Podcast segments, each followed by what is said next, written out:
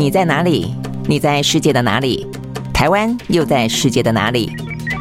男生看世界，带你掌握脉动，看清局势，找到相对位置，定位自己的坐标。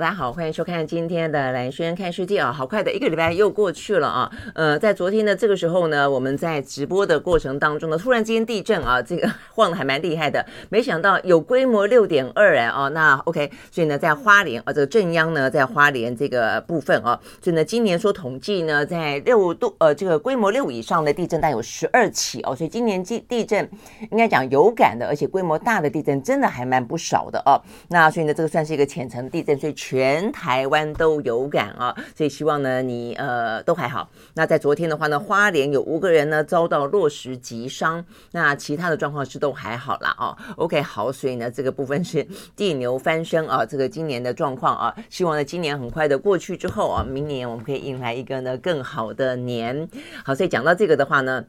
呃，这个经济日报啊，他们今天呢，呃，这个做出一个等于是他们在选啊，这个二零二二年，呃，就是比较是生活民生这方面啊，这个大家选出来的呃，这个嗯关键字啊，那这个关键字的话呢，你猜是什么？呃，这个关键字呢，最后啊，这个出炉之后啊，是任。任性的任啊，好，所以呢，我们确实啊，这个要给大家啊，大家要给自己鼓鼓掌啊，这个大家真的都还蛮有韧性的。呃，在疫情迈进第三年啊，这个最后这一年呢，其实最难过啊，因为呢，这一年不只是疫情的关系啊，本来以为疫情慢慢慢慢走缓，大家呢跟这个病毒共存，然后接下来的话呢，就会迎向一个呢隧道终点的光亮哦，但没想到呢，俄乌战争发生，今年二月份啊，所以呢一路打打打。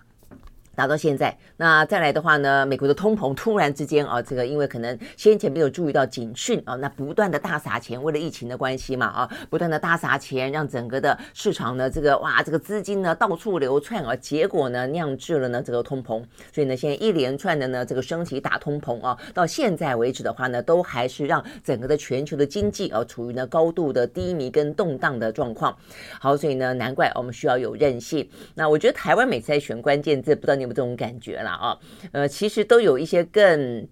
直接的字啊，可以反映出大家的感受。比方说他们在选的时候啊，呃，苦。很苦这个字，冷啊，这个景气冷飕飕冷这个字啊啊，但是到最终你就发现了，大家都比较呃喜欢啊，这个选出一个呢，就算是苦哦，但是呢苦呃这个泪中带笑，或者说呢呃希望能够苦尽甘来，或者呢希望在这个悲观当中呢带有一点点呢呃其实没有悲观的权利，希望有些正向的乐观的情绪在里面啊。好，所以最后的话呢。选出的是这个任性的任啊，这个字，所以不晓得你觉得怎么样啊？那我就顺道也查了一下呢，呃，就台湾人来说啊，呃，其实光光是 Google 的查询，其实就可以反映出某种现象啊，就是大家到底在过去这一年间最常查的字是什么字啊？我觉得这个部分其实呢也是相当的呃真实啊。好，那这个答案啊，我看一下这个要揭晓前十名啊，嗯，所以呢，如果说你觉得啊这个疫情应该过去了，但是呢回过头去是。是不是你也曾经慌乱过啊？所以呢，我们竟然在 Google 台湾啊这方面的呢呃查询的排行榜第一名是一九二二防疫专线啊。好，所以呢这个部分呢竟然是关键字的榜首。那接下来的话呢，依序是疫情快筛地图。好，所以一度的话呢，快筛剂买不到哦，所以大家都要去查到底哪里可以卖快筛剂。我想这个部分呢是非常真实的哦。好，那再来的话呢是疫苗预约。好，所以呢在今年的话呢。呃，这个前四名啊，目前看起来的话呢，都跟疫情有关啊，所以呢，呃，现在呢，终于稍微的，我觉得这也是不得不了啊，就是说我们必须要跟呃，我们必须要面对经济的状况啊，必须要让这个疫情呢相当程度的解封。但现在的话呢，呃，也真的还是呃，这过年期间的话，大家一定会聚聚集嘛啊，如果家里面有长辈跟小朋友的话，还是要特别注意了啊，因为到最近这几天的话呢，我们的疫情啊，其实又到了这个一万六啊、一万七啊，连续好几天了啊。那我看了死亡的人数呢，也都还是每一天有二十几啊、三十几啊，哦，所以这部分其实真的也还不能够完全掉以轻心。好，那虽然呢，呃，这个。接下来大家可能也慢慢慢慢的呢，呃，学习跟病毒共处了哦，那自己呢提高自我的防卫的意识，还有呢一些呃习惯，那还包括了一些呢增呃这个等于是调和自己的免疫力。我想这些部分是在过去这一年到现在为止哦，我想大家都呃相当程度的呃有了哦这方面的经验啊，也希望能够因此而安然度过。那另外的话呢，还有几个啊，这个台湾也显然的蛮关心国际局局势的，所以包括乌克兰。安倍晋三啊，安倍晋三是因为突然之间啊，这个遭遭到枪击身亡。那再来的话呢，呃，梨泰院啊，这个南韩的踩踏事件啊，所以呢，南韩这个事件对他们来说，坦白说，造成蛮大的创伤啊。所以通常来说，呃，在过年前啊，不管是新历年、旧历年，其实呢，呃，在这个华华文或者说在东呃东方世界啊，都是一个喜庆的日子嘛啊，那都会有很多活动啊，包括迎日出也好啊，那这个过年也好，但是南韩啊，这个最近才宣布这一两天啊，就是呃取消所有的跨年活动啊，这个官方也不办，很多民间也停办，我就有点点余悸犹存了，就担心啊这样的一个。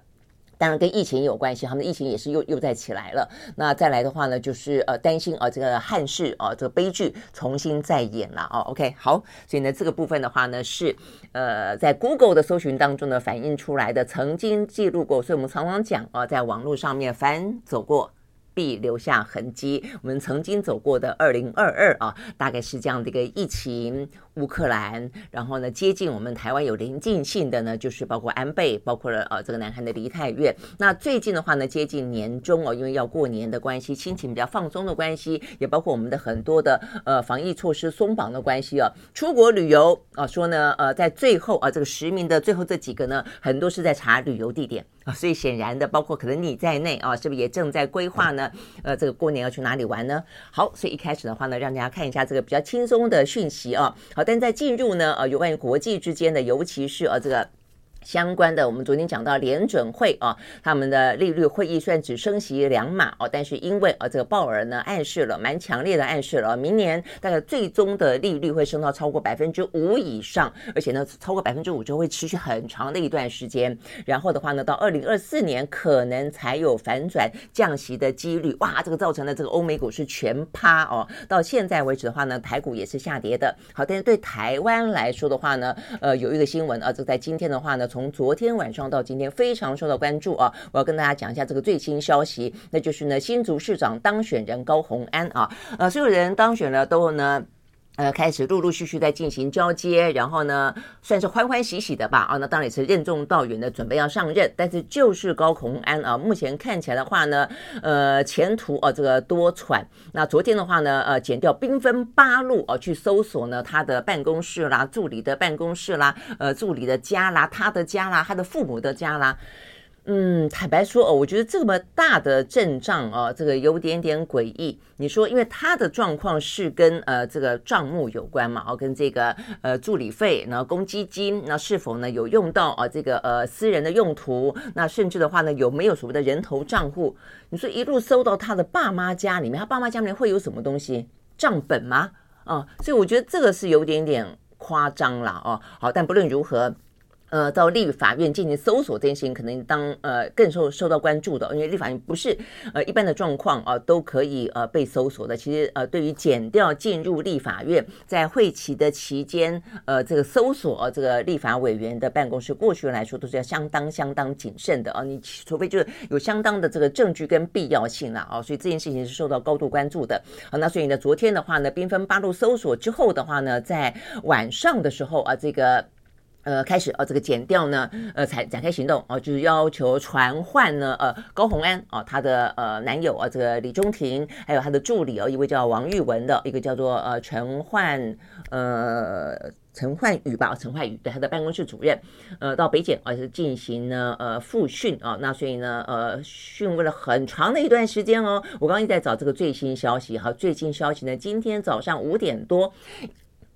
为什么要特别去注意哦？因为其实呢，在昨天呢高洪安呢，呃，被呃讯问啊，这等于是呃侦讯的过程当中，并不是没有当场被羁押的风险啊。如果说呃这个呃剪掉才呃掌握了相当的证据啊，那甚至担心他有呢逃亡啦。串供之余的话呢，是可以羁押的啊，只是因为他现在是现任的立法委员，而且呢，目前是在会期当中，所以如果要羁押的话呢，呃，这个检调必须要去行文立法院，得到立法院的同意哦，他才可以呢进行羁押。好，所以呢，在昨天晚上，我相信所有的、跑这个司法线的记者呢，应该都是啊，这个嗯。严阵以待啊，这个彻夜守候啊，那但是最终啊，我想当然包括高虹安的呃家人，包括他自己哦，也是非常的煎熬。今天凌晨五点多呢，最后决定呢，这并没有呢进行羁押啊，这个进行交保，好，所以呢等于是讯后撤回。好，所以呢这个最新的消息啊，目前呢呃这个是高虹安以六十万元啊，这个六十万元呢进行交保。那呃他的呃。办公室主任陈焕宇还有助理呢王玉文各自以十万元交保。那高虹安的男友呢李中庭跟证人黄玲慧无保请回。OK，好，所以目前看起来的话呢，应该啊，这个呃事态啊，目前就这个状况来说的话呢，应该没有积压的必要。然后呢，在清呃这个等于是凌晨啊，等于包括暗夜跟凌晨的时候，其实还有不少的高虹安的支持者啊，呃是在北检门口啊这个出现的啊，人不算多了啊，这个大概不到十个人。他们说是新竹市民啊，拿着牌子呢声援高虹安啊。那当高虹安呢离开北检的时候呢，他们高喊高喊着呃高市长加油。啊，然后的话，还我市长来。那 OK，高虹安呢？呃，双手合十，简单说谢谢啊，那就离开啊，这个搭车离开。大概来说是这个样子。好，所以呢，这个事情呢，在昨天啊，呃，最主要是减掉相当大的动作了，让整个啊这个高虹安当选之后的情势啊，当然我们现在就有讲过，他这样的一个案件呢，应该会有后续啊。那指这个后续呢，用这么大的动作，这么大的阵仗啊，昨天呢敲锣打鼓的展开，呃，是成为啊这个全国的焦点啊。所以从一开始呢。搜索到后来的侦讯，哦，到今天早上的呢交保。哦，那这个撤回好，所以呢，目前看起来的话呢，呃，对高虹安来说啊，呃，这个就柯建铭的说法来看了，哦，这个就是我看这个柯建铭真的是，呃，跟高虹安的这个是对上的了，哦，他就说他什么当选的一天就是他灾难的开始啊，呃，当然一个最糟的状况哦，有可能是如果啊这个有任何的罪证违法的事情确凿的话，他是呃没有办法啊这个宣布就职的啊，我想这个是一个呃最呃糟糕。的哦一个结局好，但是就目前的状况来说哦，我们看啊这个高虹安这个案子，我想呢，它中间呃真正的违法跟观感不佳哦是两件事情，就是违法跟不当了哦，呃真正的呃我觉得可能违法的部分，如果说他被查出来有人头账户，也就是说呢他虚领啊，等于说他没有人。在工作没有这个助理，但他却领了助理费哦，因为整个是助理费的问题嘛啊，因为就立法委员来说的话呢，他每一个月助理费呢有四十四万，然后的话加班费属于助理的加班费有八万哦，所以加起来五十二万哦，那所以呢呃，就是说呃高洪安的状况就是说被说哦，他把这个助理费。呃，领来了以后呢，呃，要求助理回缴啊，成为一个公积金。那这公积金部分的话呢，用于办公室的用途，但也有说是他的私人用途。OK，我想这个部分的话呢，比较严重，就是如果说他的呃这个助理都有。哦，市场就是都有这些助理都有在工作，只是说呢，他们领的薪水实质上一部分被要求缴回了公积金，那他就没有人头账户的问题哦，所以这个部分可能是最最就违法的哦，这个成分最高，而且呢，如果一旦有被查到的话呢，那么我觉得对高虹高虹安来说，很可能啊，他会呈现一个。当选无效，没有办法啊，这个就职的状况啊。但是如果没有呢，人头账户，它就是一个呃，有一个公积金，然后呢，你把呃公家政府给助理啊，给这个立法委员，让他去问政所用的这个助理的费用，呃，并没有真正入到助理的全部的全部入到助理的口袋，一部分转回呃公积金。那我觉得这部分可能只能说，呃，这也就是高虹安现在说这个叫大水库理论嘛。我觉得它也是用于公务嘛，也是用于办公室，哦，所以这部分可能只是观感上的问题而已。坦白说，我说立法委员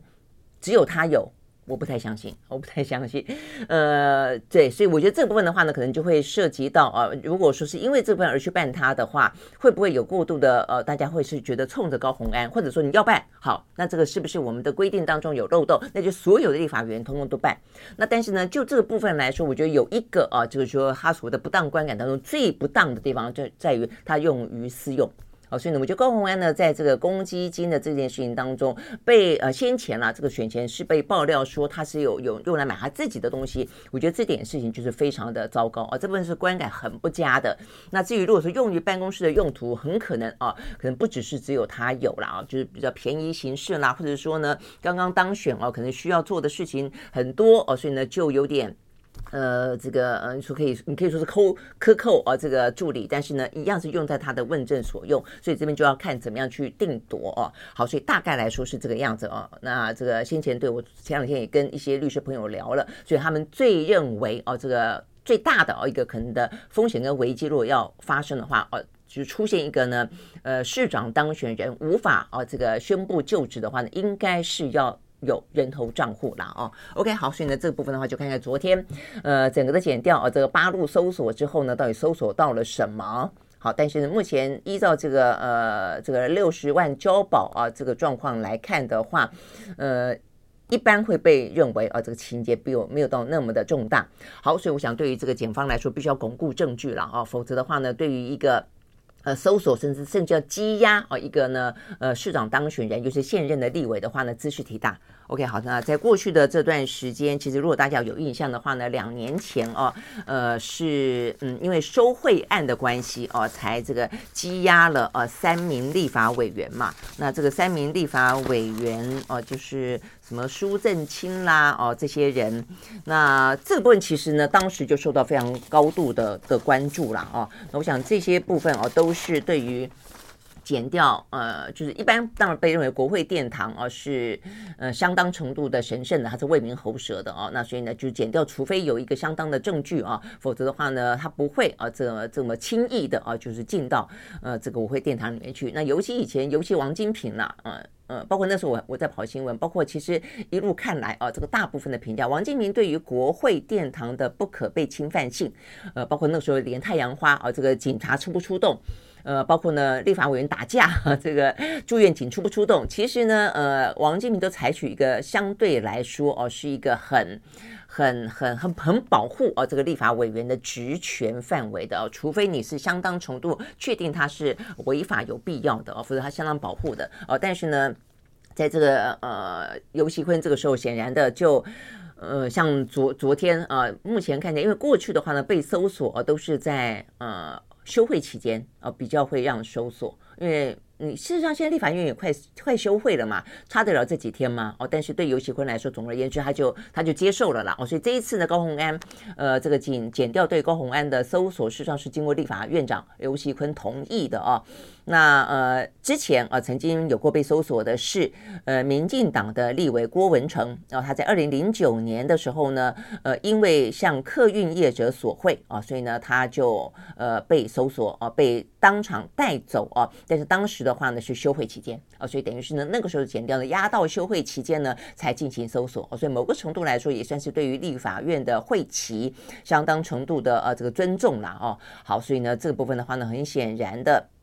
呃，这个高虹安并没有得到啊，这个类似高郭文成这样子的一个待遇。那另外我们刚刚讲到的，就在上一次啊，这个就是收贿的事件，是是跨党派蓝绿都有了哦。那那一次的话呢，当然我想，呃，罪证是蛮确凿的哦，而且呢，呃，他们就是也因此被羁押，也因此被判刑啊。所以三名呢立法委员。那在之前的话呢，在呃这个什么增额立委之前的话呢，有过哦，这个进到立法院呢，要要求哦，这个搜索的时候呢，是黄姓信介跟蔡成阳哦，所以其实坦白讲很少很少哦，那所以呢，除非这些事情通常发生都是还蛮呃成为全国哦这个震撼的蛮是哦这个呃焦点的案件哦，才会让这个减掉他可能逼得啊必须要在会期期间向立法院长啊等于是要提出申请啊，那经过立法院长同意啊才可以去立法院里面。OK 好，所以呢这个部分的话呢，当然。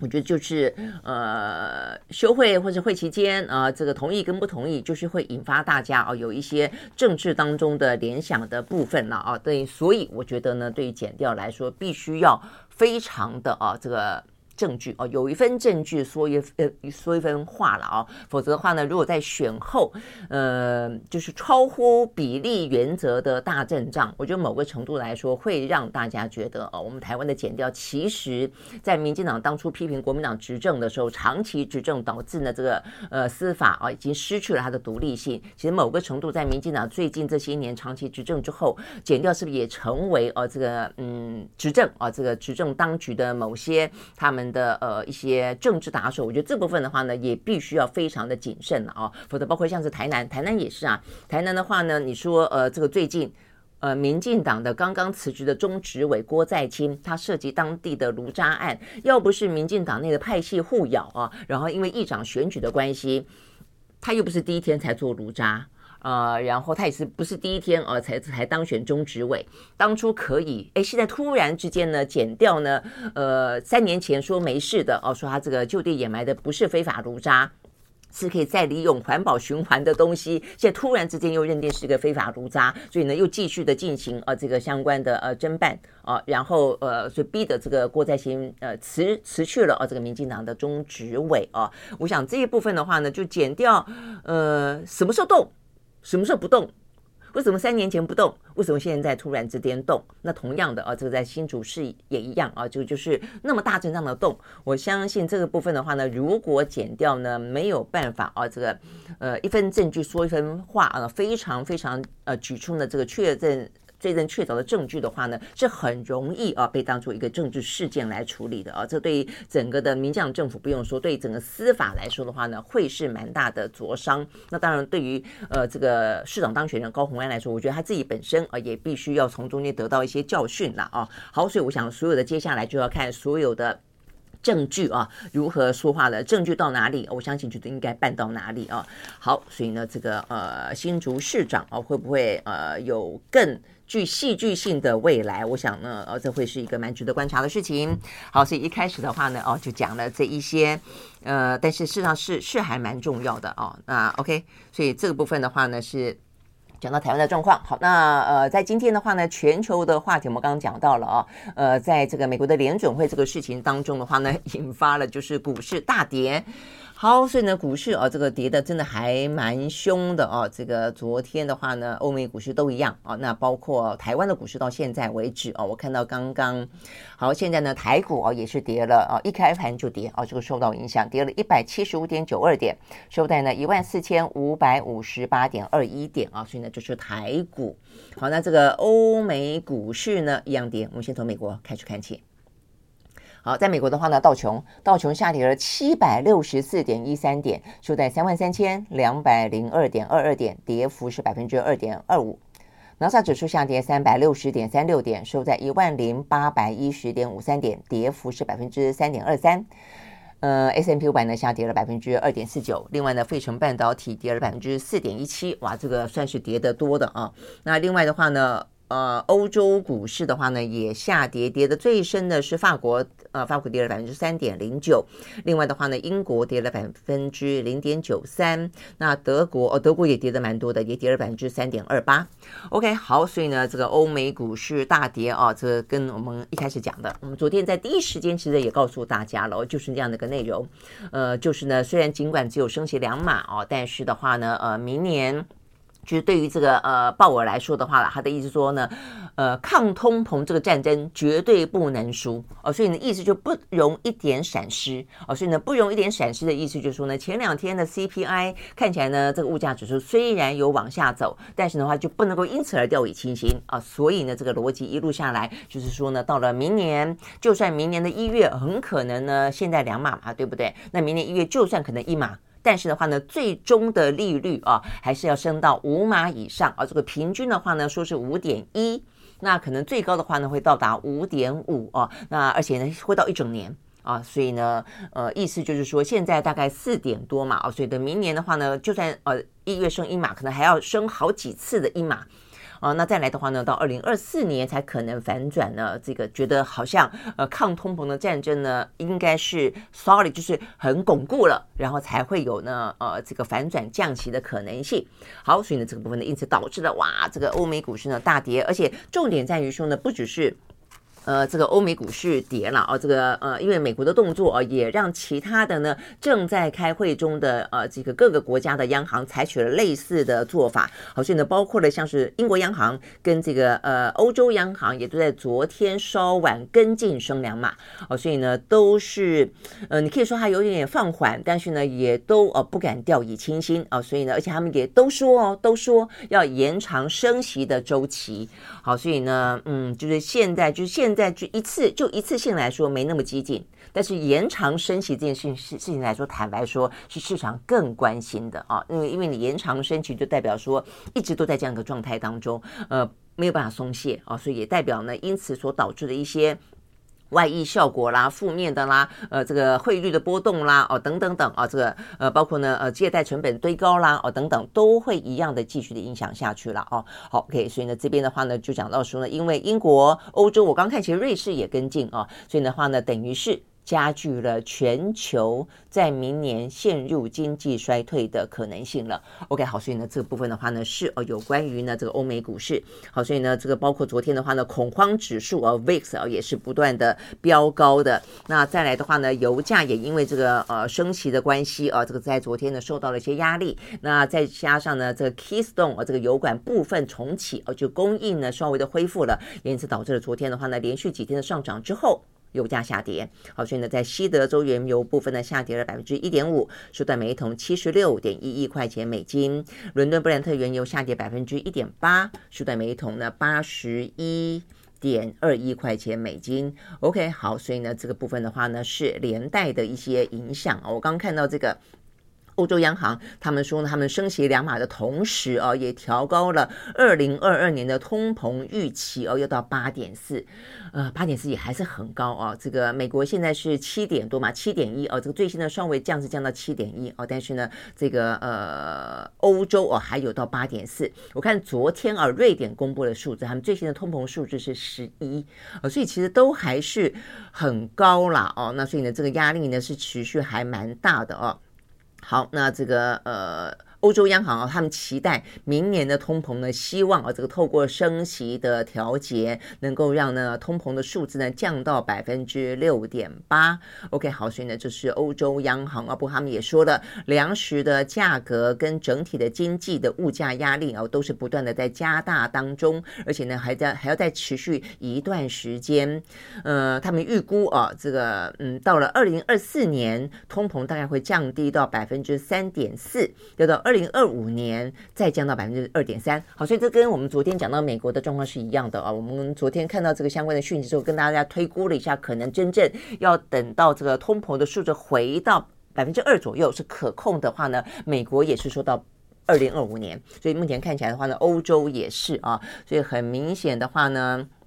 呃，这个欧洲央行说啊，呃，在这样的情况底下，尤其是能源价格飙涨嘛，啊，所以呢，他们这一季跟下一季呢，都很可能呢经济会负成长。然后的话呢，二零二三年是勉强维持疲弱的成长啊，就是会成长，但是成长的幅度呢，相对来说事实上是低的啊。好，那这个部分的话呢，是欧洲。那现在英国已经脱欧了嘛，啊，所以呢，英国央行是另外一个局面，不过也是一样升息两码。他们目前的这个利率已经来到了百分之三点五哦，是十。四年来的最高点了，呃，而且呢是一连串的啊，这段时间为了抗通膨，第九次升息了啊。好，那所以呢这个部分的话呢是呃英国的部分。好，那他们呢也预期呃这一这一季啊，这个这一季英国的经济呢将会是萎缩的，都是负成长。那但是负成长的呃状况呢好一点啦，原原本预期是百分之就萎缩百分之零点三，那目前是说呢百分之零点一。好，所以呢，呃，这一两季可能会是一个最糟糕的局面啊。那明年的话呢，稍微的可能会呃正成长啊，但是是很很很低迷的成长啊。这个美国跟欧洲目前看起来的推断都是这个样子。好，那台湾呢？好，所以台湾的话呢，在昨天也是受到关注的啊。我们呢，昨天呢升息。半码啊，所以升息半码。本来一度呢有说是不是不会升息啊，因为我们的通膨没有他们那么那么严重啊。但是事实上呢，我们虽然通膨数字没有那么严重，但是我们已经有很多专家在过去这一年呢，不断的提出啊这些呃思考跟建议，说我们的通膨数字是不是哪里出错了啊？因为这跟实质上的老百姓的感受，跟我们购买一些，尤其每一天啊这个外食啦一些核心的啊这些物价，事实上真的是落差还蛮大的啊。因为我们都说呃全球物价呢，呃，这个通膨很高。我们呢的最糟糕是在六月份的时候，六月份的时候呢是百分之三点五九哦，但是呢，呃，像这个月又回落了，又回落到百分之二点多哦，这个二点三五，所以等于说我们现在的状况跟欧美国家要经过两三年的呃奋战，到二零二五年才可以回到的状况是一样的。你觉得？我觉得昨天专家说的是有点道理的，就是我们的通膨数字是。是不是有一些指标跟条件啊，没有与时俱增啊？就是说，它并没有真正去估算到啊，这个就是因为通膨的计算也是一样，它要看你因为东西这么多哦，你去取哪些东西的呃价格哦，所以这个部分是不是有任何的问题？和总而言之啦，啊，这个是专家提出来的啊，这个意见。但是就现在来看的话呢，我们通膨数字呃，总之啊，并不是到太高，但说不是太高，我相信啊，这个呃，经过。这几个月啊，这个那么多专家啊的呃挑战，或者说呢民众的感受啊，那包括我们出口数字确实也出现了一些呢呃这个衰退的情况啊，也因此杨金龙在昨天说，他认为呢，因为因为先前我说有人认为哦，搞不好如果通膨的数字，我们的物价这么的呃。平和，那所以是不是就可以不要升息了？不见要跟着呃这个欧美国家升息嘛啊，但终究还是升息半码啊。所以呢，杨金龙的意见是说呢，因为全球的不确定性上升啊，而且我们的出口呢已经出现衰退，那我们的呢呃这个嗯通货膨胀指数了啊，这个目前是百分之降到百分之二点三五啦。那呃，如果说持续的再往下降的话呢，呃，才会是我们觉得心里面比较稳当的时候哦。所以呢，今年的话，那呃，讲到说我们的经济成长率哦，呃，这个不断的下修嘛，啊，这个昨天讲到一些民间机构是下修到百分之二点五一啊，但是昨天杨金龙说，我们今年的经济成长率大概是百分之。二点九一哦，但是明年的话呢，也下修哦，也会下修到百分之二点五三，也就不保三了啦。所以呢，今年、明年都不保都不保三哦。所以呢，这样的一个状况的话呢，是哦，这个台湾的情形。所以呢，呃，因此决定。啊，这一次还是升息半码，但是呢，如果说我们刚刚讲到，如果说呢，呃，整个的物价通膨的话呢，在台湾啊，这个数字是持续的缓和下去的话，明年啊，就算国际之间持续升息，杨金龙说，台湾很可能不会再升息了。OK，好，所以大概是这个样子。好，这但是对于呃我们的呃感受来说哦，对于这个尤其会受到全球联动的一些产业来说的话呢，呃，坦白讲还是要有一些呃这个韧性的准备。我们刚刚特别讲到了，呃，二零二三年的字啊是一个韧韧性的韧啊，所以大家呢在这个韧性时刻呢，可能要多哦，趁这个机会呢也是多。加强啊，这个人的企业的呃这个韧性啊，才可以因应呢这个不断的这个变数的挑战。OK，好，所以呢这些是有关于今天啊跟这个财经跟欧美的通膨有关的消息。那再来的话呢，也是说到也会影响到经济的，那就是呃这个中国大陆的。疫情了，那这个疫情大概来说是这个样子哦。每天我相信都会有呃更新的消息，大概但是大概气氛上面就是环绕在呃现在来看的话呢，他们疫情真的是陡然的上升了哦。那所以呢，现在呃这个媒体都报道了，说呃北京市啊这个形同空城，比起先前呢呃这个采取非常的严格的手段啊，像是北京在今年的五月六月的时候有一度呢暂停内用。那个时候的话呢，啊，餐厅呢门可罗雀啊，呃，都在打蚊子。但是现在呢，说是放宽风控了，但是呢，餐厅更没人，几乎呢是空荡荡的啊。好，那这个部分的话呢，当然就是因为啊，这个。目前看起来真的是疫情，呃，很快速的延烧的啦啊。那对呃这个大陆的挑战来说，就是重症跟死亡嘛。我相信呃这个大家现在都非常的清楚，知道这样子一个呃过程哦，大家经历过什么样子的一个呃过渡期，才可能到达一个呢相对来说呢都不敢讲集体免疫了，因为像台湾也是一样，重复确诊的也越来越多哦，大概有占百分之十左右吧啊。那但是至少如果是轻症跟无症状的话呢，就还 OK 了啊。好。所以呢，这个不只是呢，从市况上面来看啊，这个北京像空城，呃，这个北京的地铁哦，他们昨天有发布数据啊，这些天呢，很明显的连日来的客运量。通通都在屡创新低啊，所以大家都不敢出门了啊。好，所以呢，这个是目前呢，呃，大陆目前面临的状况。但是为了要嗯避免啊，这个大家恐慌，呃，这个大陆非常知名的啊这位呢，呃，防疫专家钟南山，他昨天呢在一场演说当中说，呃，现在奥密克戎的传染性虽然高，但是呢，这个。感染之后的症状并不高，所以呢，大家不要担心。与其把它叫做新冠肺炎，干脆就把它叫做新冠感冒好了。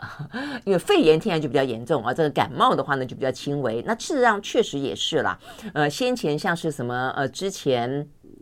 之前的病毒株叫什么？我都有点忘了，太久以前了。什么 Delta 对不对？什么 Delta 啦，什么 Beta 啦，那个时候它是会侵犯到下肺部哦，所以会引起呃这个哮喘啦，啊这个缺氧啊等等等。那现在的话呢，Omicron 是感染上肺部，所以多半是支气管的问题啊，咳嗽啦等等是比较轻微一点啊。所以呢，很显然的，呃，现在呢，呃，这个大陆方面除了放宽防疫啊，然后开始准备，嘴巴不说，但事实上是采取一个跟病毒共存。那么一个政策啊，但是呢，也在跟病毒呢，跟呃大众的心理呢，在打认知作战了啊，企图降低大家的恐慌性，就说啊，这个只是感冒而已啊，这个叫新冠感冒。然后呢，呃，有些人也说啊，这个呃。这个就是干脆，那是不是干脆全家人一起阳算了啊？就是既然现在大家都感染了，那我们也就跟病毒共存了啊。不过这方面的话呢，钟南山我觉得可能是因为中国大陆量体真的太大啊，所以钟南山还特别提醒啊，不主张大家一起阳啊，因为呢，如果说大量的啊这个呃传染啊密集的这个传染，很容易造成病毒株马上又变异。所以很担心又出现新的病毒株哦，所以还不如慢慢养，慢慢养，慢慢养啊，给他几个月的时间呢，呃，达到一个呢相对来说可以啊比较呢真正是度过风控也度过疫情难关啊这样的一个局面。OK，好，所以呢这是中国大陆啊这个相关疫情的。状况好，那这个有关于中国的经济啊，这个到目前为止的话，还有别的啊，这个更新的变数，那就是在这一两天受到关注的啊，那就美中之间。好，美中之间的话呢，呃，这个在我们谈曾经谈到过的，不管是外交层次啊，布林肯明年要访中国大陆，呃，不管是先前啊他们的呃这个康达是呃亚太驻青也才刚刚访了中国大陆，呃，所以很多的层次部分的话呢，都在呃斗而不破的呢恢复交流，但是在半导体这个部分呢。话呢，看起来是严打的哦，所以我们曾经分析过，他们其实软硬兼施，硬的有更硬啊，在半导体的部分呢，更加的希望达到呢，呃，这个滴水不漏，寸土不让。但是呢，在比较可以松的部分的话呢，可以恢复。OK，所以就今天来看的话呢，就有呃同时并存的两个讯息，完完全全呢，呃，这个具体而为的诠释了啊，这个美国对中的政策啊，那就是第一个。他呢，呃，这个寄出了禁令，有三十六家的大陆企业呢被列入呢贸易的黑名单，当中最受关注的呢是中国大陆最大的啊这个半导体的制造商，叫做呢长江储存。好，那这个长江储存的话呢，最主要啊，它是呃生产用于智慧手机还有其他的计算设备的晶片啊。那呃，这个被中被美国认为呢，它可能会应用在呢。军事科技用途哦，也因此的话呢，会助长侵害人权，呃，危呃危害啊，这个美国的国家安全啊，也因此以长江储存为首的三十六家呃企业，都是被认为哦，可能会跟这个呃中国大陆的军事科技等等有关的啦，呃，所以通通列入黑名单。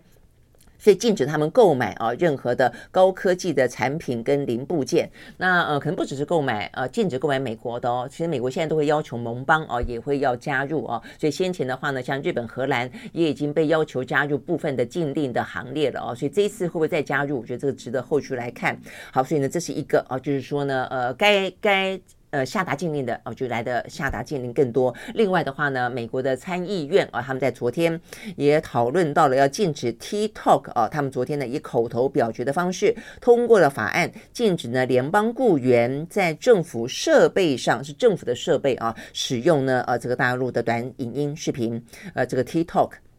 那在美国的话呢，我们现在有讲到了好多的州政府哦，大概计算起来说有十二个哦，也已经采取了类似的行动了。那另外的话呢，在这个更早之前，比较敏感的部会啊，像是国防部、国土安全部跟国务院这些联邦机构的话，其实都已经啊这个禁止在政府当中使用啊这个相关的 TikTok。好，所以呢，这个部分 TikTok 的部分的话呢是这样子啊，就政府部分是一个他们自己的决定，比较敏感的部会。但是呢，呃，参议院通过是所有的。联邦雇员，所有的政府呢都不准啊，这个政府设备都都不准用，所以参议院目前口头通过。那他们的程序来看的话呢，是众议院也要通过。那众议院通过之后的话呢，才可以呢送给白宫啊，让这个拜登签署。那这样子的话呢，整个的法案才算是正式的拍板。好，但是众议院下个礼拜呢会期就结束了，所以呢，众议院敢不敢得在？呃，下个礼拜之前通过这个案子，让这个禁止啊，这个 TikTok 在联邦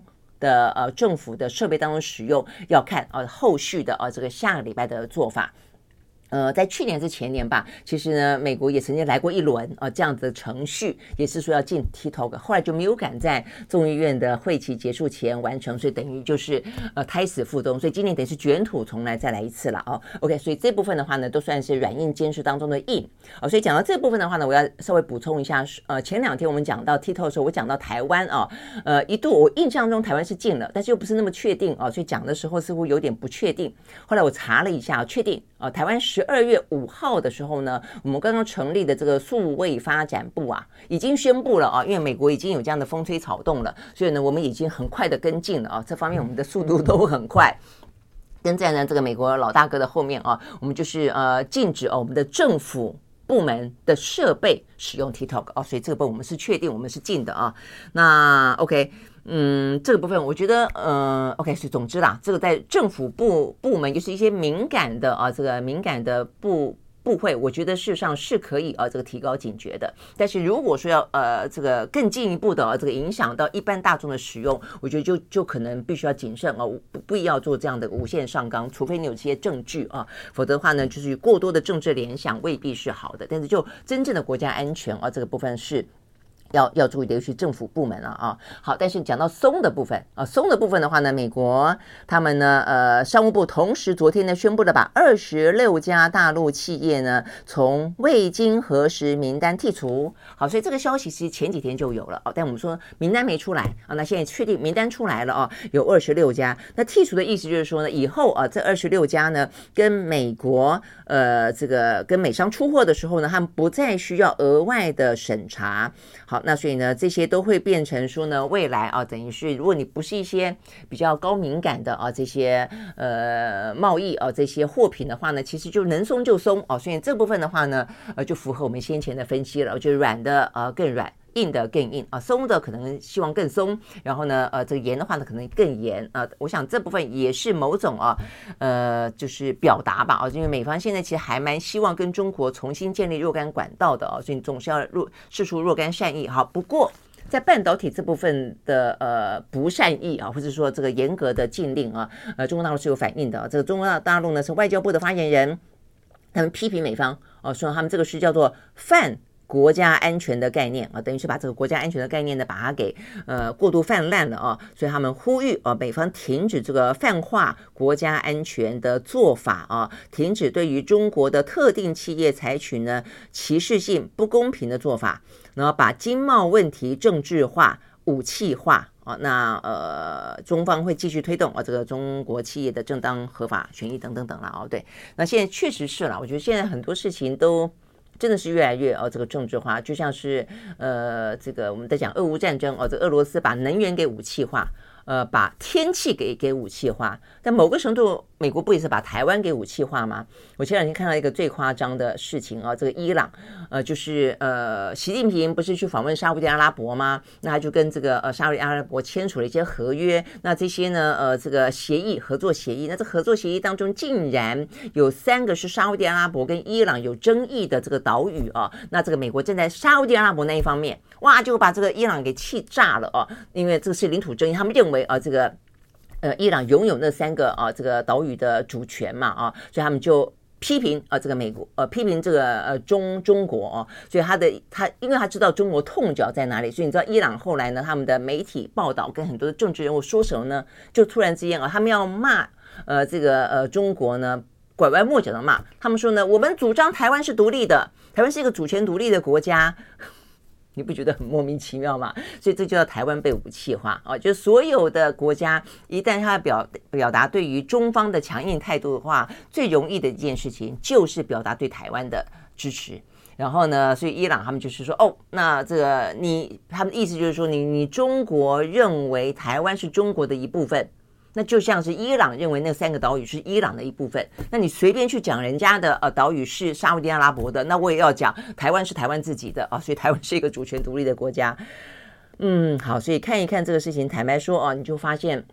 嗯，台湾经常在这个国际的情势当中，最近这一两年间啊，这个耳朵越来越痒。啊，就是说呢，没你的事，但是呢，呃，三不五时被提起。那对于台湾来说，我们也经常讲台湾的，呃，很很复杂的一个，呃，尤其在政治层面的一个，呃，尤其面对国际空间的一个政治人格啊，是真的有点自信，但就夹杂了一些啊，这个不被承认的自卑。就只要当国际之间呢，经常性的提到台湾的时候，支持台湾的时候，我们都很开心。但是我必须说啊，这个越来越明显啊，这在美中的呃这个强权的争斗过程当中，台。台湾真的是被筹码化、被武器化的呃状况越来越高，就相相当具有象征意义啊、哦！所以所有的人都知道，我要去激怒中国的时候，我一定去支持台湾，我就可以激怒中国，甚至我可以拿台湾作为跟你交换的筹码哦。所以对台湾来说的话呢，呃，这种事情就。就就要要要看破，要看清楚啊！不要过度的被这些啊这个文字游戏给愚弄了啊！这些外交辞令啊，这个嘴上春风，嘴角春风是非常容易讲的啦。真正实质上对于台湾真实的帮助，呃，实质上面的。呃，这个关心啊，跟必要时间的协助，我觉得这才是呃更关键的啊。OK，好，所以呢，这些部分的话呢，是我们今天看到比较重要的一些呃消息。那最后的话呢，乌克兰跟美呃跟俄俄罗斯之间的状况还在发生中了啊。这个乌军的总司令啊，这个在昨天接受访问的时候，接受美国呃英国经济学人杂志访问的时候，他预料俄罗斯在明年春天呃会。呃，在募集二十万的新兵，对于基辅呢展开新的一波的攻击哦，所以现在都是无人机，都是轰炸，他们预料呢会有更一一波更惨烈的啊、哦、这个状况。那 OK 好，所以呢这个部分是乌克兰的说法哦。那再来的话呢，有一个蛮诡异的情形是，波兰的警长说收到乌克兰的高官送给他一个礼物，很开心的打开礼物，嘣，爆炸了哦，所以呢这个。导致这乌呃波兰的警察首长啊，这个受轻伤，目前呢在住院观察当中啊。所以到底怎么回事啊？这个跟这个目前正在进行中的俄乌战争有没有任何的关系啊？还是说呢有人趁这个机会去滋事啊？这个部分呢要栽赃给啊乌克兰等等，这真就不知道了啊。好，那这个俄乌战争持续下去的话呢，其实很多啊，我们刚才一开始讲到了欧洲连带的呃能源问题、粮食问题，因此导致的物价的飙涨啊，那通膨的问题其实都是。连带嘛啊，那另外的话呢，粮食问题的话呢，非洲啊目前非常的惨啊，所以呢这边讲说非洲的粮食危机加剧了啊，所以呢美国不是跟非非洲正在举办一个峰会吗？呃，美国呢加码七百七十五亿啊这个呃台币啊台币来对啊这个呃非洲的粮食问题呢提供援助。OK，好，所以呢，这些是我们今天看到比较重要的一些呢国际相关的消息。最后的话呢，我们用一个开心的话题来做收吧，那就是呢世足赛。好，世足赛的话呢，昨天。呃，法国呢，呃，踢走了这个摩洛哥二比零，所以呢，呃，有点一如预期的啊。这个最后的冠亚军大大战是法国跟呃这个阿根廷。好，那这个法国跟阿根廷呢，落在十八号，今天十六号，所以是礼拜天呢。哎，大家可以看哦，呃，因为有时候凌晨实在太晚了，我刚看了一下，它是。十八号的晚上十一点哦，所以呢，这个是呃最后世足赛的冠亚军大战，呃就要登场哦。那这呃另外的话呢，前一天是摩洛哥对上呢克罗埃西亚，是在十一月十七号。那呃大家都非常疯狂啦，我看到这个 赔赔率啊，这个等于是目前大家在预估啊，说法国跟阿根廷谁会赢？三十四比三十四啊，这个目前啊就是认为会赢的。那中间的话呢，呃这个犹豫不决的还很多，所以看起来的话呢，哦真的是势均。力敌。好，所以呢，这样子的一个呃周末啊，不过这个摩摩洛哥啊，这个摩洛哥这个状况其实还蛮。